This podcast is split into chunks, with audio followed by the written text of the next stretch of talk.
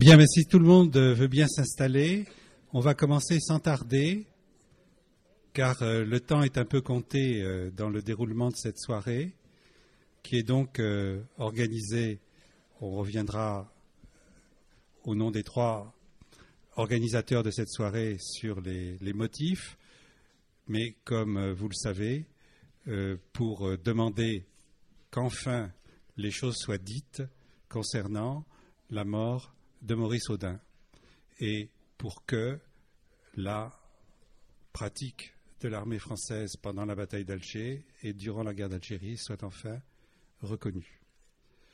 On reviendra sur les motifs de cette soirée, je ne m'étends pas. On va commencer par le film, et si François de Merliac, qui est le réalisateur du film, peut venir en dire un tout petit mot, euh, ça serait bien. Bonsoir. Euh, vous allez voir qu'un tiers à peu près du, film que j'avais fait en 2010. Donc, euh, évidemment, depuis, il s'est passé un certain nombre de, choses euh, dont on va peut-être parler plus tard. Ce film a été fait essentiellement à partir de ce livre au départ, c'est-à-dire à partir du travail de Pierre Vidal-Naquet. Je n'ai pas fait que suivre le livre, j'ai fait un certain nombre de recherches aussi auprès d'archives, euh, des archives euh, de, presse, euh, des archives de Sciences Po, les archives, enfin bon, toutes sortes d'archives, et puis aussi en direction d'un certain nombre de témoins qui ont vécu et participé à l'affaire Audin, dont Pierre Vidal-Naquet, les avocats, et puis aussi, évidemment, j'ai essayé de recueillir le témoignage de militaires en particulier au SARES. Donc euh, j'ai essayé une première reprise en 2008, donc euh, avant de faire ce film qui s'est terminé, enfin le film que vous allez voir a été fait en 2010. À l'époque, je l'ai eu pendant une heure au téléphone. Il a nié toute implication dans l'affaire Audin et expliqué que, euh, bon, on y reviendra plus tard. Euh, j'ai réessayé à nouveau plus tard, lors de la publication de l'article de Nathalie Funès du Nouvel Ops en 2012. Et à ce moment-là, j'ai eu sa femme qui m'a dit que son mari n'avait plus totalement sa tête, ni euh, mémoire et beaucoup de confusion. Donc, euh, je n'ai pas pu aller plus loin dans cette direction avec lui, mais je pense qu'on en reparlera plus tard parce qu'il semble que quelques temps plus tard, il ait recouvert la mémoire et une santé mentale, ce qui est assez rare pour les personnes de son âge. Voilà, donc euh, je vous laisse regarder le film. À bientôt. Merci. Et le DVD est disponible à, la librairie. Hein. Au printemps euh, 1957, je crois que Guy Mollet était encore au pouvoir.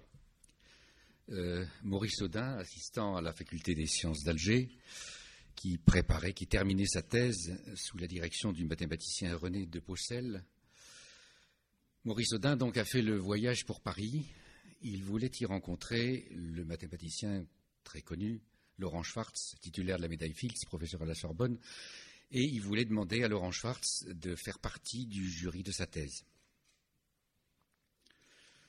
Il a expliqué, Schwartz le raconte dans ses mémoires, Audin a expliqué à Schwartz qu'il y avait une certaine forme d'urgence, car, disait-il, la, la ville était aux mains des paras, il était membre du Parti communiste, lui, Audin, et il craignait pour sa vie. Puis Audin est rentré à Alger, Schwartz est parti pour l'Inde, et ils ne se sont jamais revus. Dès l'automne, alerté par euh, euh, la campagne menée par euh, Josette, comme le raconte ce film, Schwartz et d'autres universitaires ont entrepris de faire soutenir la thèse de Houdin en son absence. On dit alors en latin à la Sorbonne in abstentia. Cette soutenance a eu lieu en décembre 1957 devant une foule très nombreuse dans une salle comble. Maurice Audin est-il dans la salle? a demandé le président du jury. Non, Maurice Audin n'était pas dans la salle. Alors René de Possel, son directeur de thèse, a soutenu la thèse. Pour lui, Schwartz, Laurent Schwartz en était le rapporteur. Cette euh, soutenance in absentia a eu beaucoup de retentissement, non seulement dans le monde universitaire, et il faut rendre hommage aux, universitaires parfois rigides qui ont eu le courage de faire cela à cette époque. Et puis, elle a débouché quelques semaines plus tard euh, sur la création du comité Maurice Audin, qui fut l'épicentre de la lutte contre la torture en Algérie, comité Maurice Audin que Schwarz a présidé ultérieurement et dans lequel tout le monde sait que Pierre Vidal-Laquet a joué un rôle fondamental. Euh, un mois environ après la soutenance euh, in absentia à la Sorbonne, dans cette salle, il y avait par exemple François Mauriac qui tenait un bloc-notes dans l'Express et il a rendu compte de cette thèse dans l'Express.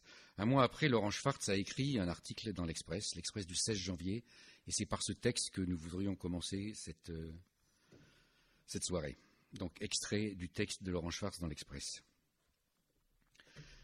Dreyfus était une victime isolée. Ce n'est malheureusement pas le cas d'Audin. Il y a des centaines, des milliers de victimes, d'hommes et de femmes qui ont été torturés, qui ont disparu, qui ont été internés sans raison dans des camps de concentration, qui ont été condamnés à mort après des simulacres de jugement, des Français et des musulmans. Il est sûrement très dur pour la plupart des Français de se dire qu'il peut exister une comparaison entre certains excès commis en Algérie et ceux des nazis. Il faut cependant reconnaître qu'il en est bien ainsi, je le dis sans aucun plaisir, mais je ne crois pas me tromper. Ceux qui ont protesté pour Odin n'ont pas entendu dissocier son cas des autres, faire de lui un martyr privilégié. Ils ont voulu en faire un symbole, comme d'autres déjà, dont les noms sont sur toutes les lèvres, sont devenus des symboles. Dreyfus aussi a été un symbole. Dans tous les cas, c'est au nom de la même raison d'État qu'on cherche à éviter la lumière. Il faut que la vérité soit connue et rendue publique, que justice soit faite, que les coupables, si haut placés qu'ils soient, reçoivent une punition exemplaire, et surtout que pareil fait ne se renouvelle pas, que la démocratie puisse être sauvée. Dans son discours à la séance de rentrée solennelle de l'université, le recteur Sarraille a expliqué que l'université avait le devoir non seulement de former des ingénieurs, des techniciens, mais aussi de former des consciences, et qu'elle était elle-même une conscience. La révolte des universitaires à propos d'Odin est l'expression de cette conscience. Que d'autres aussi prennent leurs responsabilités, qu'à la suite des positions catégoriques prises par le général Billotte à propos des tortures, et avant lui par le général de Bollardière, l'armée prenne les siennes et demande le châtiment de tout officier qui serait coupable ou complice de torture. Nous voudrions aussi que les hautes autorités qui nous gouvernent ne jouent pas indéfiniment les ponces pilates. Il est évident que l'inconscience de nos gouvernants en face des tortures, l'abandon des responsabilités, se reproduisent identiquement devant tout le problème algérien. Il est temps d'arrêter ce processus de décadence. L'affaire Audin aura été un moment de la prise de conscience de l'opinion publique devant les dangers d'une disparition de la démocratie en France. Laurent Schwartz, professeur à la Sorbonne.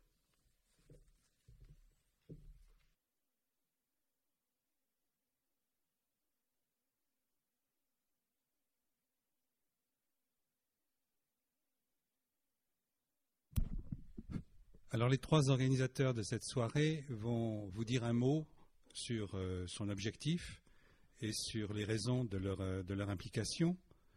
Euh, je vais commencer par le faire au nom de la Ligue des droits de l'homme et je demanderai qu'on montre l'image qui témoigne de l'engagement très ancien de la Ligue des droits de l'homme dans cette affaire Maurice Audin.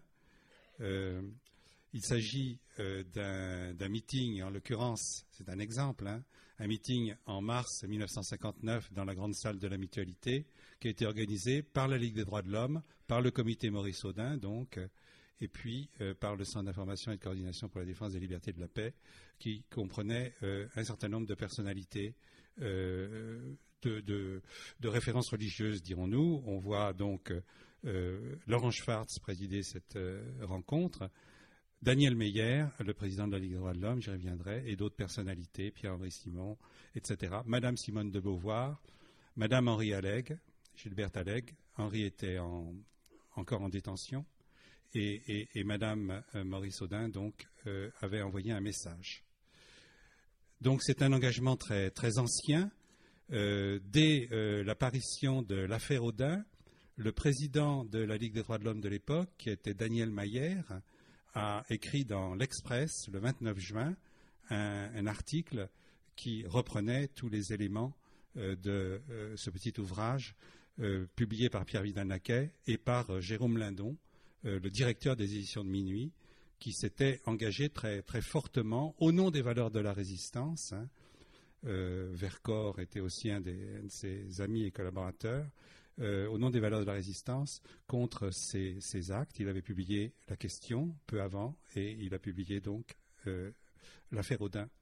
Euh, et Jérôme Lindon, d'ailleurs, a, aidé Pierre Vidal-Naquet, Pierre Vidal-Naquet le dit dans ses mémoires, à mettre en forme ce qui est ce petit ouvrage.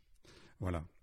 Donc, ben, la Ligue des droits de l'homme, elle est dans son rôle, en quelque sorte, en, en continuant ce combat pour la vérité qui, au scandale, 57 euh, années plus tard, euh, n'est toujours pas euh, obtenue, n'est toujours pas dite. Les autorités françaises n'ont pas fait le nécessaire pour que les choses soient dites, même si des même si des, éléments ont été déclassifiés, des éléments d'archives ont été déclassifiés en avril 2013, eh bien, il n'y a pas dans ces éléments-là de renseignements significatifs voilà, d'où les, interrogations qui persistent. Et ça sera l'objet de la table ronde de tout à l'heure.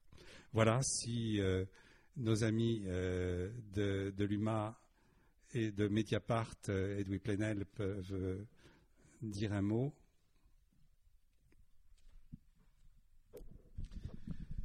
Bonsoir. L'affaire Audin résonne toujours dans les colonnes de l'humanité. Elle y résonne comme résonnait sans doute euh, il y a presque 110 ans l'affaire Dreyfus, sur laquelle ferraillait euh, Jean Jaurès pour découvrir euh, les mensonges, les mensonges d'État qui avaient accompagné la condamnation du capitaine Dreyfus. Comme une irrépressible tragédie qui doit hanter les consciences comme un crime d'État, pas seulement celui de parachutiste, ivre de sang et de vengeance, qui voulait faire place nette à Alger, mais comme un acte décidé par les centurions qui régnaient dans la ville et commandé par les responsables politiques de l'époque. Et c'est bien pourquoi notre armée est toujours muette, pourquoi les gouvernants d'aujourd'hui ne livrent pas toutes les archives et ne donnent pas les moyens de mettre au jour la vérité. En cette année 1957, on relevait en effet euh, parmi les noms des ministres ceux de Guy Mollet, de François Mitterrand, de Jacques Chaban-Delmas, d'Alain Poher, d'Antoine Pinet, des noms qui font partie euh, de l'histoire de France. Alors, des soldats français se muaient en bourreaux et en tortionnaires quelques années après la libération. Le colonialisme et l'anticommunisme étaient euh, leur idéologie.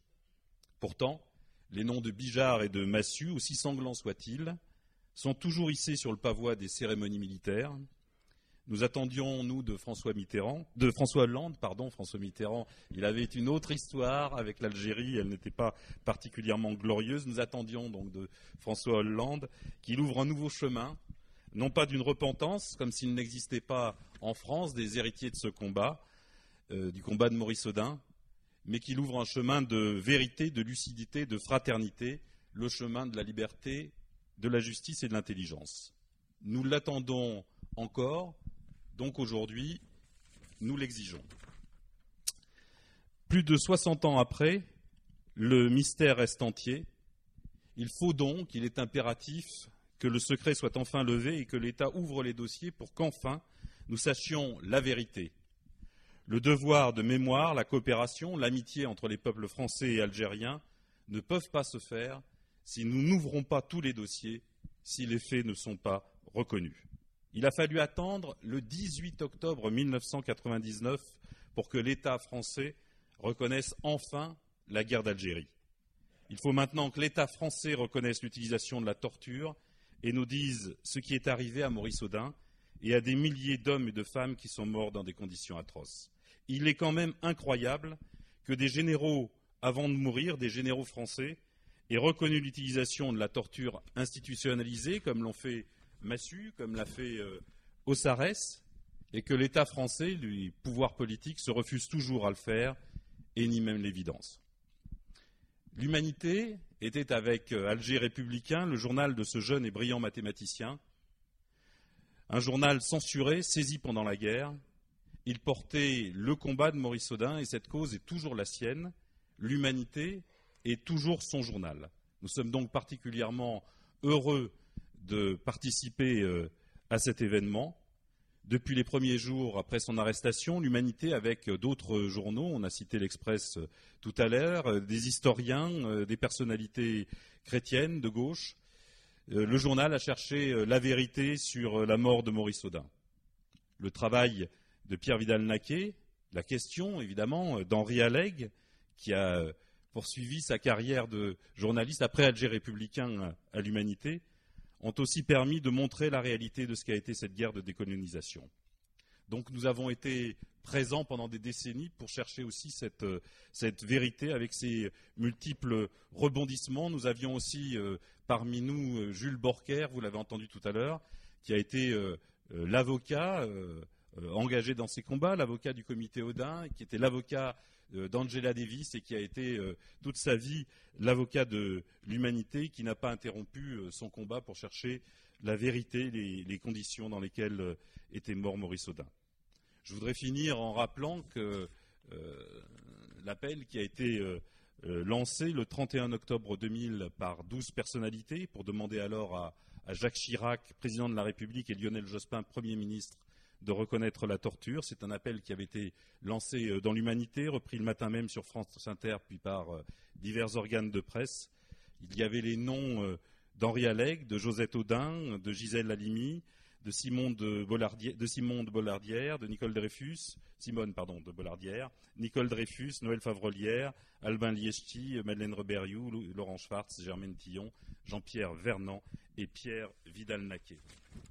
Pendant plus de 18 mois, l'humanité à la suite euh, a ouvert ses colonnes à cette euh, mobilisation, à ceux qui racontaient euh, la torture, les sévices, les drames humains, cette guerre, et aussi à Madeleine Reberiou, qui, dans son engagement aussi à la Ligue des droits de l'homme, était mobilisée sur ce sujet et a participé à fournir des témoignages. Nous avons aussi découvert que parmi des responsables de l'humanité, certains avaient été extrêmement actifs dans le soutien au peuple algérien et qu'ils avaient euh, subi des tortures dans la fameuse euh, villa des paras euh, d'Alger. Nous avons également invité Louisette Iguilariz, militante nationaliste algérienne, qui avait été arrêtée, qui avait été torturée, à témoigner à la fête de l'humanité à la suite de son article retentissant qui était paru à la une du Monde en 2000 et qui avait permis aussi le retour au premier plan du débat sur la torture en Algérie. Nous sommes donc pleinement euh, avec vous, euh, parmi vous euh, ce soir, sur cette exigence de vérité et de, combat pour qu'enfin elle éclate, pour que nous sachions ce qu'il en fut exactement de la mort de Maurice Audin et des responsabilités qui furent partagées entre les militaires mais les responsables politiques dans cette disparition.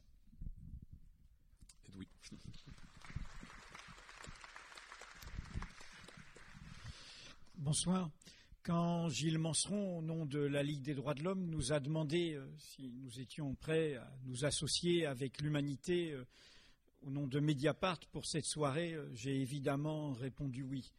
Pour des raisons d'évidence qui sont celles qui font que nous sommes tous là, et, aussi, je dirais, parce que le mot vient d'être prononcé, et c'était d'ailleurs la phrase qu'écrivait Laurent Schwartz après la reprise en introduction de ce livre l'affaire Audin de Vidal-Naquet, la phrase, donc, si les partisans partant de ce livre, c'est seulement de la vérité. Et la vérité est une question qui nous importe à nous, journalistes, la vérité, quoi qu'il en coûte. Mais au-delà de ces raisons d'évidence, je voudrais en préciser trois, ou en souligner plutôt trois. La première, c'est que nous sommes ici des marcheurs d'une longue marche qui n'est pas achevée, loin de là, et qui est profondément dans notre présent. Nous ne sommes pas en train de regarder un passé dans un rétroviseur, mais en train d'essayer de projeter un autre avenir. Les héritiers des tortionnaires ceux qui en ont défendu le principe, ceux qui ont fait ce coup d'État contre la République et cette gangrène au cœur de la République, vous le savez tous, ils sont là, ici, dans ce pays-ci, politiquement, idéologiquement. On peut bouger politiquement, on peut venir de l'extrême droite. C'était le cas d'un président de la République qui fut élu au nom de la gauche et faire son chemin. Nous savons tous que cette force qui s'appelle le Front National n'est pas revenue sur ce passé, qu'aucun de ses membres, qu'aucun de ses dirigeants n'a critiqué ce passé, et que loin de là, l'un de ses fondateurs emblématiques, puisque c'est une affaire de famille, Jean-Marie Le Pen, n'a jamais caché son implication personnelle d'élu poujadiste dans cette torture et dans cette répression du peuple algérien qui était une gifle à la République française. Et donc nous sommes dans cette histoire au présent. C'est le deuxième point que je voudrais souligner. Derrière cette histoire, il n'y a pas qu'une histoire de droits de l'homme, il n'y a pas que cette histoire qui, de Dreyfus à Odin, fait que le sort d'un seul est l'emblème du sort de tous. Il y a une question centrale pour nous tous, pour l'avenir de ce pays qui est de déverrouiller la question coloniale, qui n'est pas une question du passé, qui travaille toujours notre rapport au monde, notre rapport à la diversité de notre peuple, le fait que nous soyons toujours la seule puissance coloniale directe ayant des territoires d'outre-mer. Tant que nous n'aurons pas déverrouillé ce passé-là, comme nous avons déverrouillé celui de la collaboration des élites françaises avec le nazisme, nous n'arriverons pas à réinventer une espérance dans ce pays. Enfin, ma troisième raison que je voudrais souligner, cela a été rappelé dans le film. L'histoire de Maurice Audin comme des militants communistes algériens, comme des militants algériens pour l'indépendance, est une histoire complexe, puisqu'il y a eu en effet, en échange de mesures sociales en France même, pour les travailleurs français, le vote des pouvoirs spéciaux par toute la gauche, y compris le Parti communiste. Mais le fait que cette histoire soit complexe n'empêche pas que nous devons aujourd'hui dire que Maurice Audin, comme d'autres, incarne la part de lumière du communisme. Bien sûr qu'il y eut une part d'ombre et de crime et d'aveuglement, mais il y eut une part de lumière dans le combat anticolonial. Comme il y eut ces juifs lituaniens qui furent au cœur de l'ANC en Afrique du Sud parce que communistes, il y a eu en effet ce qu'on appelait ces Européens d'Algérie, ces pieds noirs, qui par l'engagement dans le communisme se sont déplacés, qui par l'engagement dans le communisme sont passés du côté de l'ensemble du peuple algérien, et qui ont fait mentir l'idée qui est au cœur de ces idéologies réactionnaires, rétrogrades, qui nous enferment aujourd'hui, l'idée de la fixité, l'idée qu'on est dépendant de son origine, de son identité, de sa religion, de sa communauté, ils ont montré qu'on pouvait se déplacer et que le propre de l'humanité, c'était de bouger. Et ils ont fait ce saut, ce saut exceptionnel. Et si Odin a été tué, si Alleg a été torturé, si bien d'autres ont été, ont été réprimés, c'est parce qu'ils incarnaient cette transgression-là. Pour les parachutistes, c'était l'ennemi parce qu'ils brouillaient cette idée qu'il y avait un camp contre l'autre. Eh bien non, il y avait l'humanité d'un côté et il y avait ceux qui niaient l'humanité aux autres. Et donc, je voulais le dire parce que cette alliance ce soir entre le titre, l'humanité, qui est associé à l'histoire du communisme français, même si au départ c'est l'histoire de toute la gauche française, je voulais rendre cet hommage. Et rendre cet hommage, nous sommes dans un théâtre qui est le théâtre un peu de la francophonie, de la langue française hors des frontières hexagonales. Quand il a été refondé, il s'est ouvert autour des damnés de la terre de Franz Fanon, un autre déplacé, antillais, soldat de la France libre, il n'avait même pas 17 ans, ayant vu comment la France a trahi la promesse de tous ces peuples coloniaux qui l'ont aidé à se libérer, ces peuples colonisés qui l'ont aidé à se libérer du nazisme, qui en ont payé le prix fort, 66% de soldats coloniaux dans les forces françaises libres. Ajoutez-y la Légion étrangère, ajoutez-y les républicains espagnols et autres, et FTP, MOI, main-d'œuvre immigrée. Oui, c'est notre France est d'origine étrangère. Ce sont ces étrangers-là qui nous ont libérés. Mais nous n'avons pas été au rendez-vous. Et notre grande faute qui pèse sur notre présent, c'est cette décolonisation ratée, transformée en guerre civile, avec ces institutions qui en sont nées, institutions d'exception. Et Fanon, qui a fait le choix d'accompagner le combat pour l'indépendance des Algériens, qui est mort au moment où il terminait les damnés de la terre, a eu cette phrase Il ne faut pas essayer de fixer l'homme parce que son destin est d'être lâché. Et la leçon de Maurice Audin, de tous ses proches, de tous ceux, et on l'a vu avec Josette Audin qui l'ont rappelé avec une très grande dignité, c'est celle-là. C'est une leçon de liberté. Merci.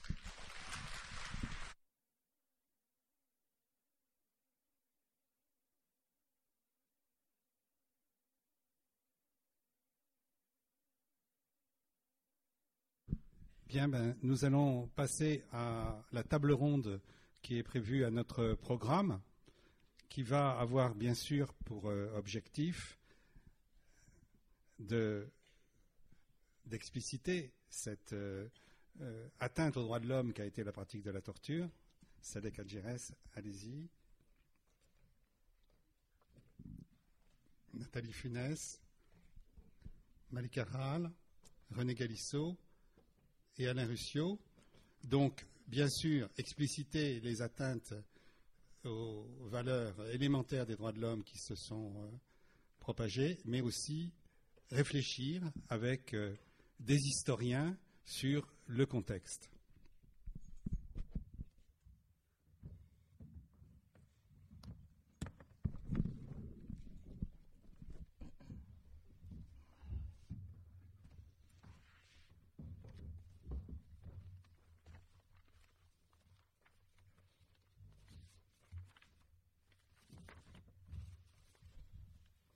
Présenterai euh, un, peu, plus euh, les intervenants de cette table ronde au fur et à mesure de leur prise de parole, mais euh, dès maintenant, on va passer la parole à Sadek Adjires, c'est lui qui commencera.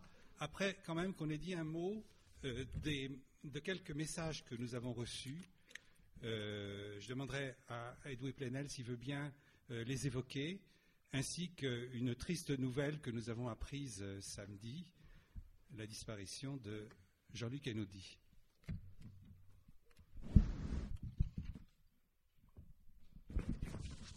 Oui, d'un commun accord à tous, nous voudrions dédier cette soirée à la mémoire d'un compagnon, d'un compagnon de la vérité qui nous a quittés samedi.